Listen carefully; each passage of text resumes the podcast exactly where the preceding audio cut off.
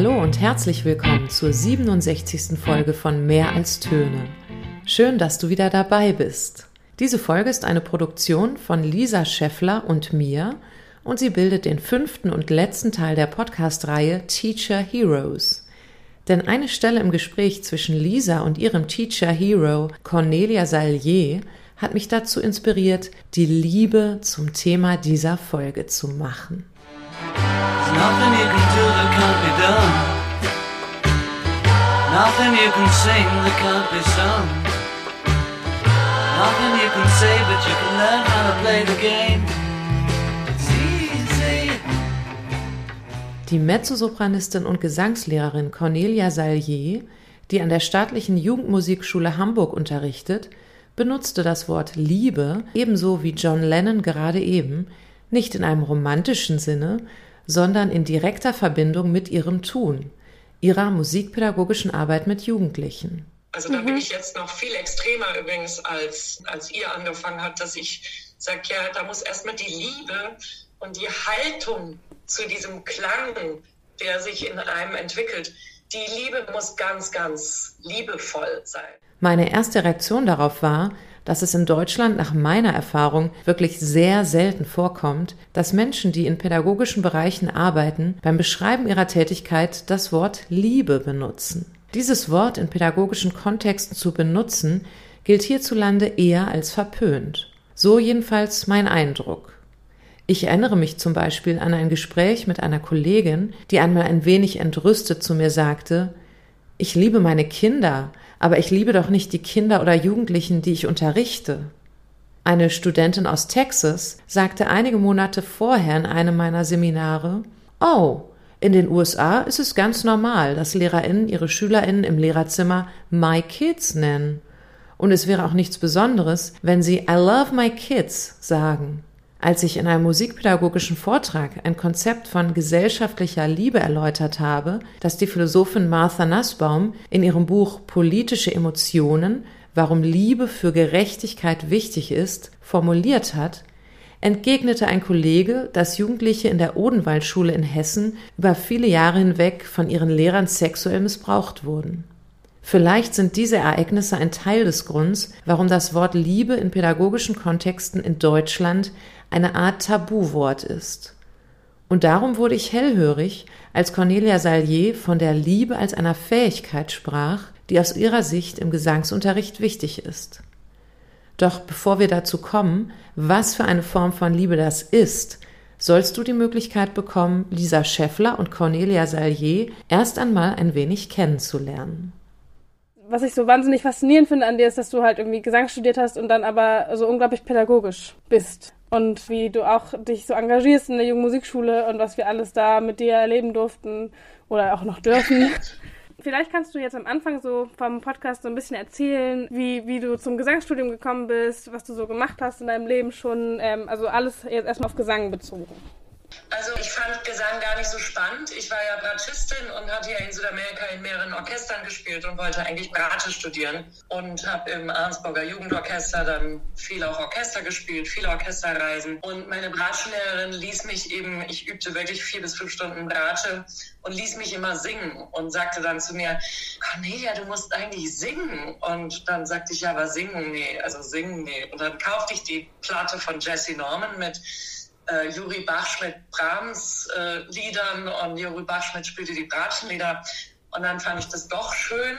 Ja, also das, ähm, aber Claudia, meine Lehrerin, war sehr ähm, dahinter und sagt, such dir jetzt mal eine, Lehrerin. Und dann war Anne-Dorothea Pahl, die immer noch in Hamburg tätig ist. Die nahm ich dann und sagte dann auch in der dritten, vierten Stunde, ja, studier doch Gesang. Und dann dachte ich, oh krass, ich übe so viel Bratsche und da hat noch nie jemand gesagt, du musst unbedingt Bratsche studieren jetzt. Äh, also wenn das so äh, einfach ist mit der Sängerei, man macht einfach einen Mund aus und dann muss ich das mal probieren.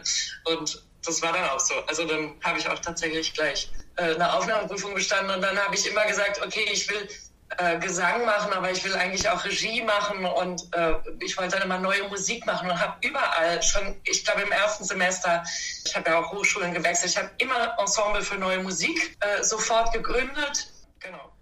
So viel also zu den Erfahrungen der jungen Cornelia Salier. Im folgenden Ausschnitt erklärt sie nun, dass ihr die Liebe als eine menschliche Fähigkeit mit wachsender pädagogischer Erfahrung immer wichtiger geworden ist. Sie kam darauf, weil Lisa herausfinden wollte, wie genau sie eigentlich im Gesangsunterricht vorgeht, wenn sie mit ganz unterschiedlichen Jugendlichen arbeitet und dabei Stunde für Stunde besser herausfindet, wo die jeweiligen Stärken und Schwächen dieser Jugendlichen liegen und wie sie im Unterricht mit beidem arbeiten können. Also wenn du jetzt davon sprichst, dass du das bei mir jetzt gesehen hast oder gemerkt hast, ich habe diese Ruhe und ja. wie mache ich das jetzt, würdest du dann sagen, das, was du siehst und was du hörst und was du quasi bei mir fühlst, wie ich das mache, kommt aus der Erfahrung, die du einfach hast und das alles, was du gehört hast und äh, dass du einfach dann auch eine große Empathie natürlich irgendwie hast für den anderen Menschen? Ja. Oder weil du irgendwann fachlich gelernt hast, pädagogisch gesehen, oder also wenn, wenn äh, das Gegenüber das und das macht, dann sollte man das und das machen. Also wie du sagst, ich, ich glaube, ich habe ein sehr großes Einfühlungsvermögen, auch in so Körper, weil ich so wahnsinnig körperlich auch bin sehr, sehr körperlich mhm. selber. Und, und dann das wirkliche Wissen darüber, was ich aber erst im Alter erlangt habe, dass man, wenn man ein Gras sieht, dass es nicht schneller wächst. Also du kannst noch so ziehen. Das habe ich sicher, als ich anfing, mit euch Jüngeren zu arbeiten, sicher erstmal lernen müssen. Also auch nochmal mehr, noch mehr Ruhe reinbringen müssen, dass ich sage, man kann das Repertoire wählen. Also ich kann das Repertoire wählen für euch, aber ich kann nicht, und das darf, darf auch kein Mensch dem anderen antun, das, was er liebt, der Schüler, also du, was du liebst als Schülerin, plötzlich zu sagen, nee, das ist nicht gut genug. Also da mhm. bin ich jetzt noch viel extremer übrigens, als, als ihr angefangen habt, dass ich sage, ja, da muss erstmal die Liebe und die Haltung zu diesem Klang, der sich in einem entwickelt, die Liebe muss ganz, ganz liebevoll sein. Mhm. Also der Schüler muss von Anfang an ganz mitkriegen, dass der Körper singen will und singen kann. Und diese Hemmung, warum es dann manchmal nicht geht, also wegen zu wenig Spannung oder zu viel Spannung, ist alles nur eine liebevolle Art, mit sich selbst umzugehen. Du weißt ja aus dem Unterricht, ich übe eigentlich das, was gut geht. Also ich gebe vielleicht mal zwei, drei Impulse von denen, wo man mal in die Schwierigkeit reingeht, aber ich halte mich wirklich nicht lange aus äh, auf an Dingen, die wirklich schwierig sind. Mhm. Ich habe noch nie einen Schüler stundenlang ein hohes G jetzt bei Mezzo üben lassen, weil das hat nicht das hohe G ist das Problem, sondern eine Verspannung ähm, davor. Die Hinführung zu den hohen Tönen und, und die Basis. Und das ist halt immer die Basis. Die Basis fängt immer früher bei mir an, bei dem Wesen Mensch, der halt sich sehr schätzen, wertschätzen muss, dass mhm. er die Freude hat, seine Stimme zu erleben. Hier geht es um verschiedene Formen von Liebe, die in pädagogischen Kontexten eine Rolle spielen können. Einmal um die Toleranz und den Respekt vor der Liebe anderer Menschen, die sie für etwas empfinden, wie der Respekt vor ihrer Liebe zu einer bestimmten Musik. Und es geht auch um die Selbstliebe als Fähigkeit, ohne die es sehr schwierig werden kann, sich musikalisch auszudrücken und von anderen gehört zu werden, so wie man ist. Es geht hier also um Liebe als Wertschätzung der eigenen Person, als zentrale Grundlage für das Singen und Musikmachen. Wenn Kinder und Jugendliche diese Form der Liebe beim gemeinsamen Musikmachen spüren und erfahren, kann es ihnen helfen, sich auch zu öffnen, ihr musikalisch Bestes zu geben und mit anderen zu teilen. Im Alltag vergessen wir oft, dass das sich öffnen vor anderen sehr viel Mut erfordert, was bedeutet, dass wir als Pädagoginnen andere immer wieder liebevoll ermutigen müssen. An einer späteren Stelle des Gesprächs spricht Cornelia offen darüber, dass es zu dieser Wertschätzung der eigenen Person und den Dingen, die wir anderen mit Hilfe unserer Musik geben können, ein langer Weg sein kann. Und dass es auch musikalischen Profis so geht. Dass auch sie immer wieder an sich und ihre Fähigkeiten glauben und sich daran erinnern müssen, dass sie die eigenen inneren Ängste überwinden können. An dieser Stelle springen wir direkt nochmal ins Gespräch hinein. War ich ja eben freischaffend in Berlin an der Komischen Oper und dann bin ich ja an die Staatsoper gekommen nach Wien. Ich habe immer, auch in Wien zum Beispiel mit meinen Kollegen, habe ich immer gefragt, wie machst du das? Also dieses Unterrichten hat mich tierisch interessiert überhaupt das Erleben auch. Wir hatten ja da 64 Opern, die verschiedenen Leuten, Leute in denselben Opern das fand ich wirklich interessant, dass an den Hochschulen, dann wird immer Cherubino ist immer so das Erste, was so die Mezzo-Soprane singen und sie tun sich alle schwer mit Voikisapete und sie non so più mit dem Aufgang nach G, dass ich eben merkte, es gibt kaum einen Mezzosopran, wenn er dann ganz berühmt ist, der nicht immer noch da nachdenken muss, wie mache ich das?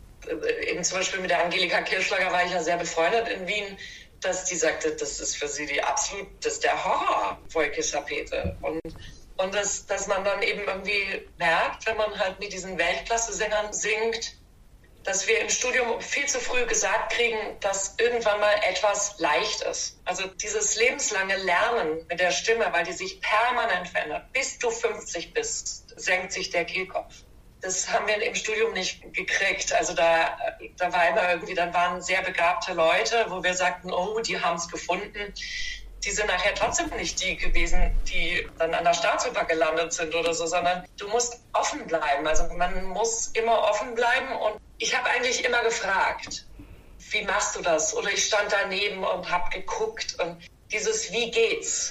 Ja, es ist, und es ist für mich nach wie vor, also jetzt habe ich tatsächlich viele Antworten und ich habe, ich freue mich so, dass, dass ich dann, also ich hatte ja wirklich keine Lust mehr Oper zu singen dann in Wien. Ich war wirklich durch. Ich habe 20 Jahre mit viel Spaß, aber auch mit viel Angst. Ich hatte unglaublich viel Angst, weil ich so spät eben die Technik gelernt habe und, und so viel singen musste und durfte, dass dieser wirkliche Genuss eigentlich klar bei den Konzerten war. Ich mhm. habe immer wahnsinnig gerne meine Bach-Konzerte gesungen und es ist schon, da ist schon was in meinem in meiner Seele, was halt immer irgendwie ankam. Ja? Mhm. Also ich, ich war immer gut und man liebte mich immer und man wusste immer nicht, war, also das hat sich nicht so übertragen, dass ich so eine Schisserin war. Also mein Mann wusste das. Äh, und, und meine Kollegin, naja, die Stimme war halt immer gut meine Stimme war eine begabte Stimme und, und äh, ich bin eine begabte Seele, aber meine Technik war halt immer so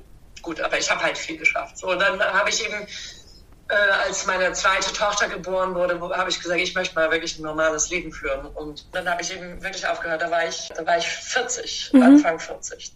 Also du weißt, ich habe jetzt mit großem Erfolg singe ich da. Äh, diese Asocena und bin auch dankbar, weil ich jetzt wirklich Spaß habe beim Singen. Also ich euch um, durch dieses viele Unterrichten und sich nochmal klar machen, bin ich viel besser geworden in meiner eigenen Singerei, mhm. auch in der Ruhe. Dass ich weiß, es geht nicht ohne Ruhe.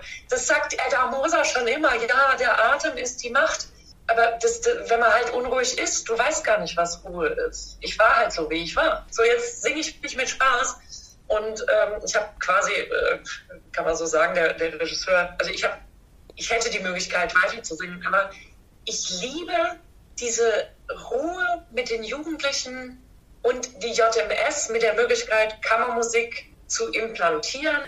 Ja, ich glaube, was, was so toll ist und war an der Arbeit mit dir, ist, dass du auch immer so mitgegangen bist oder mitgehst. Ich will mal gar nicht in Ver Vergangenheit reden, weil es ist ja noch, nur für mich halt nicht mehr. Dass man immer das Gefühl hatte, man hat quasi so ein zweites Ich, die gleichzeitig meine Lehrerin ist, die sich auch freut, wenn man was schafft und die aber dann auch, wenn man was dann nicht geschafft hat bei einem Konzert, was man sich vorgenommen hat oder so, oder was man schon mal im Unterricht geschafft hat, die dann auch sagt, hey, es ist nicht schlimm, so. Ist, man, man kann ja nicht immer 100% abliefern äh, von dem Tag vor drei Wochen, sondern nur von der Tagesform.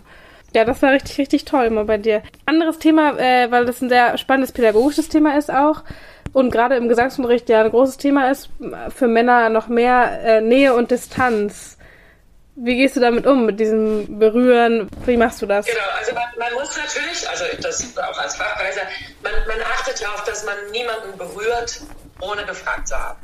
Und ich sage nach wie vor, man kann nicht Gesangunterricht geben, ohne auch mal zu fühlen. Und auch ohne, dass der andere mal bei einem selbst fühlt. Muss man immer wieder fragen. Man, man äh, kann auch, ich habe auch zum Beispiel manchmal eine andere Schülerin da dabei und sagt, kannst du mal, könnt ihr euch gegenseitig fühlen? Mhm. So, also das, wenn man merkt, das ist für die Jungs, obwohl ich das nicht so empfinde, auch die sagen, ja, fühl noch mal. Die kriegen schon mit, ob ich fühle, weil ich irgendjemanden anfassen will oder ob ich wirklich fühle, weil es der Sache dienlich ist. Mhm. Also nimmt manche auch Nähe und Distanz über, über Persönliches, also nicht nur anfassen. Ja. Da habe ich auch eine starke Meinung, auch stärker noch, als ich euch kennenlernte, weil ich zu wenig Erfahrung auch vielleicht, äh, also man hat ja da mehr, man schöpft aus der Erfahrung seiner eigenen Kinder. Ich mache heute viel schneller eine Abgrenzung, dass ich sage, ich bin keine Therapeutin. Wenn jemand so verpeilt ist und immer fünf Minuten zu spät zum Unterricht kommt, dann gebe ich nicht noch eine Viertelstunde nach. Das habe ich früher gemacht. Also ich habe mich früher mehr noch identifiziert mit dem Erfolg meiner Schüler. Mhm. Und heute kann ich viel mehr auch da, dass ich sage, auch mein Gras wächst nicht schneller, wenn ich dran ziehe.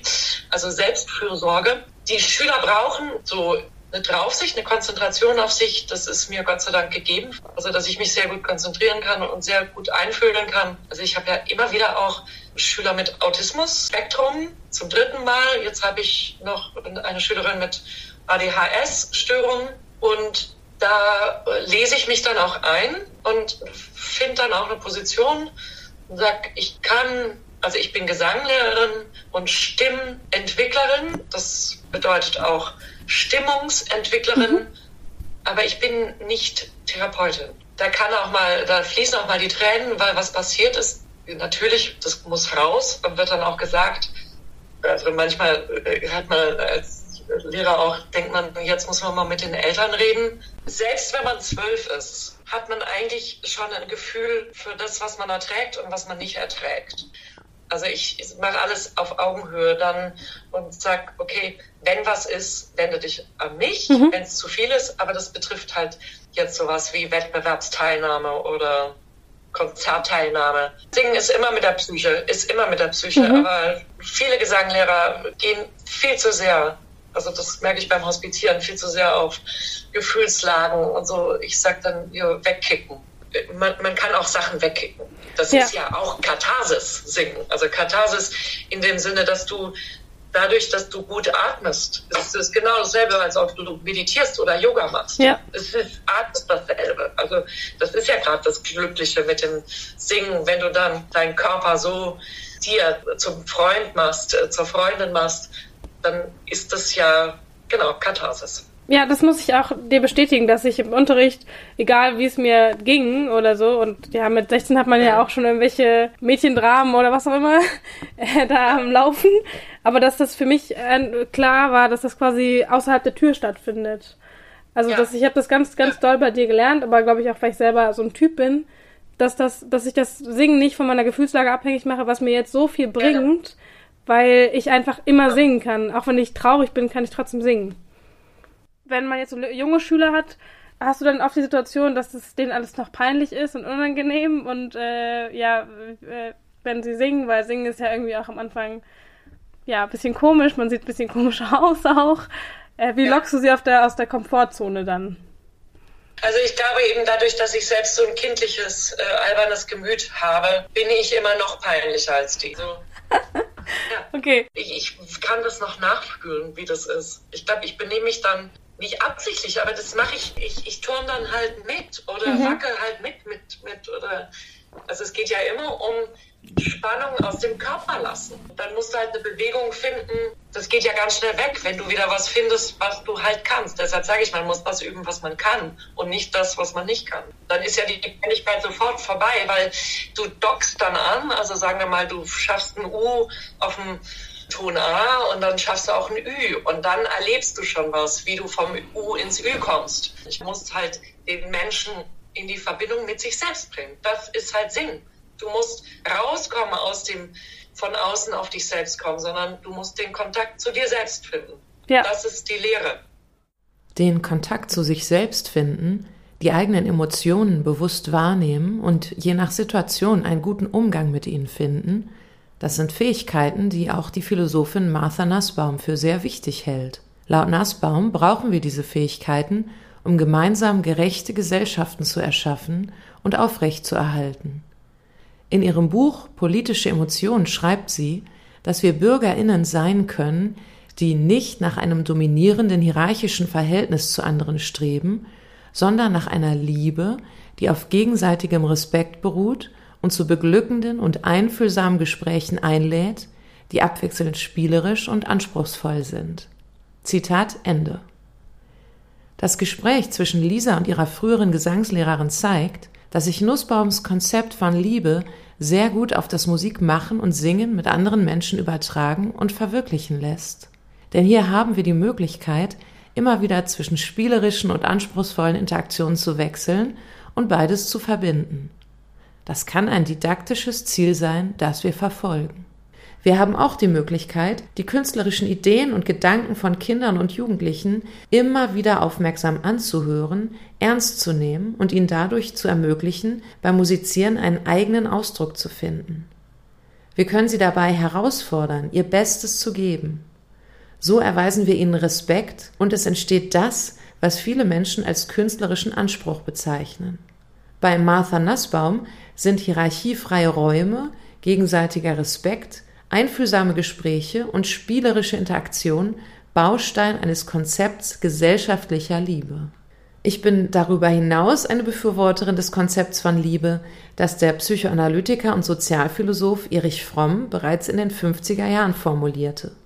Damals schrieb er, dass sich eine Diskussion der Kunst des Liebens nicht auf den persönlichen Bereich beschränken darf. Sie hängt untrennbar mit dem gesellschaftlichen Bereich zusammen. Wenn lieben so viel heißt, wie gegenüber einem jeden eine liebevolle Haltung einnehmen, dann muss sie notwendigerweise nicht nur in unseren Beziehungen zu unserer Familie und zu unseren Freunden, sondern auch in den Beziehungen zu all jenen zu finden sein, mit denen wir durch unsere Arbeit, unser Geschäft oder unseren Beruf in Kontakt kommen. Es gibt keine Arbeitsteilung zwischen der Liebe zu den eigenen Angehörigen und der Liebe zu Fremden. Das hat Fromm in seinem Buch Die Kunst des Liebens geschrieben. Was hier in der Theorie so schön klingt, ist in der Praxis und in unserem alltäglichen Zusammenleben nicht so leicht umzusetzen, weil das Stressempfinden vieler Menschen und die gefühlte Zeitnot seit den 50er Jahren vielleicht zugenommen haben. Aber wir können uns immer wieder vornehmen, dass wir im öffentlichen gesellschaftlichen Bereich anderen Menschen so zuhören, wie sie es verdienen. Wir können uns vornehmen, dass wir ihre Gedanken ernst nehmen, Interesse daran zeigen und auf unsere Art darauf eingehen. Und das können wir als gesellschaftliche Liebe bezeichnen oder Civic Love, wie Bell Hooks diese Form der Liebe nennt. Am Ende der Reihe Teacher Heroes habe ich den Eindruck, dass die Lehrerinnen, die von den Studierenden der Musikhochschule Lübeck interviewt wurden, alle einen eigenen Weg gefunden haben, die von Martha Nussbaum und Erich Fromm beschriebene Liebe in ihrem künstlerischen und pädagogischen Tun zu verwirklichen. Und vielleicht ist das sogar ein Grund, warum sie von den Studierenden für die Interviews ausgewählt wurden. Diese Lehrerinnen haben für uns beschrieben, wie sie durch ihr Tun das Leben anderer Menschen positiv beeinflussen und damit auch Einfluss auf die Gesellschaft nehmen.